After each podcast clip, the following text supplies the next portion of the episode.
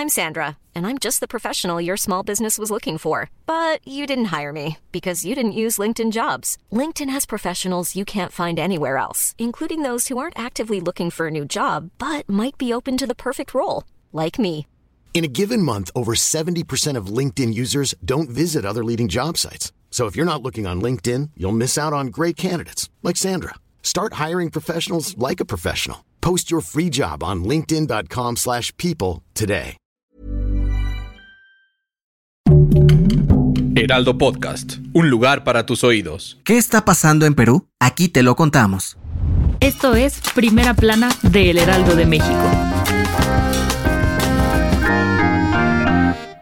Desde el pasado 7 de diciembre, Perú está viviendo momentos bastante tensos, en medio de protestas en las que miles de personas exigen la renuncia de la presidenta Dina Boluarte. Y es que, por si no lo recuerdas, en diciembre del 2022, el expresidente Pedro Castillo fue destituido de su cargo luego de querer cambiar por completo al Congreso, decretar un estado de excepción, es decir, suspender los derechos constitucionales de los ciudadanos e incluso imponer un toque de queda nocturno, algo así como un autogolpe de Estado. Esto no fue tomado nada bien por las autoridades judiciales del Perú y lo destituyeron inmediatamente por incapacidad moral. Tan solo unas horas después, Dina Boluarte fue elegida como presidenta y desde entonces las protestas en su contra no han parado. Los manifestantes no solo exigen la renuncia de la presidenta, sino también nuevas elecciones, que se haga un nuevo Congreso y hasta una nueva constitución. Pero estas protestas han estado pintadas de sangre pues el gobierno mandó al ejército a las calles y según algunos reportes, los enfrentamientos han dejado más de 50 muertos a lo largo y ancho del país en los últimos dos meses. Este jueves se llevó a cabo la manifestación más grande que se ha registrado desde diciembre, ahora llamada la Toma de Lima. Y aunque la policía aumentó la vigilancia con más de 11.800 elementos, se reportaron ataques contra negocios y espacios públicos. Aunque la presidenta Dina Boluarte llamó a mantener la calma, las movilizaciones no se han detenido, y por lo cual ya se considera la peor ola de violencia que se ha visto en Perú en los últimos 20 años. Gracias por escucharnos. Si te gusta Primera Plana y quieres seguir bien informado, síguenos en Spotify para no perderte de las noticias más importantes.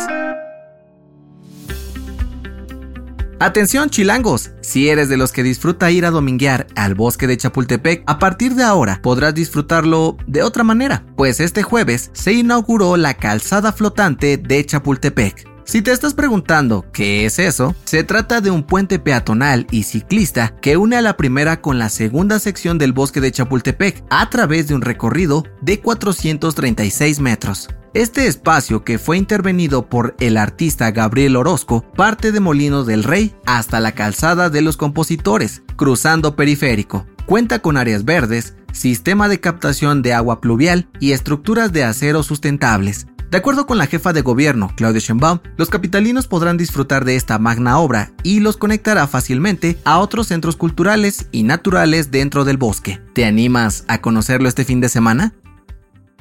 En otras noticias, el restaurante La Polar promovió un juicio de amparo ante las autoridades de la CDMX contra la clausura del establecimiento que le impusieron tras el homicidio de un cliente el pasado 7 de enero. Sin embargo, el juez de control no lo admitió por irregularidades en el trámite. En noticias internacionales, este jueves, miles de trabajadores tomaron las calles de algunas ciudades de Francia para protestar en contra de una reforma que propone retrasar la edad de jubilación de 62 a 64 años. Las huelgas afectaron al transporte, escuelas y otros servicios públicos en todo el país. Y en los espectáculos, la Fiscalía de Nuevo México, Estados Unidos, dio a conocer que el actor Alex Baldwin será acusado de homicidio involuntario por disparar accidentalmente a la directora de fotografía de la película Rust en octubre del 2021. Si es declarado culpable, podría recibir una sentencia de hasta 18 meses en la cárcel y una multa de 5 mil dólares.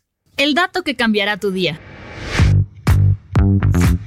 Seguramente alguna vez has intentado hacerte cosquillas a ti mismo y notas que, por más que lo hagas, pues de plano no sientes nada. Pero, ¿sabes por qué pasa esto? De acuerdo con el Instituto de Neurología del University College de Londres, el cerebro interpreta nuestros propios movimientos como inofensivos, pues frotarnos las manos, los pies o las axilas son una orden directa de nuestro propio cuerpo, por lo que la respuesta a este estímulo es prácticamente nula. Sin embargo, Cuando alguien más nos hace cosquillas, nuestro cerebro lo interpreta como una especie de amenaza, por lo que las hormonas de estrés y adrenalina se disparan para defendernos, aunque solamente se trate de un juego. Yo soy José Mata y nos escuchamos en la próxima. Esto fue Primera Plana, un podcast del Heraldo de México.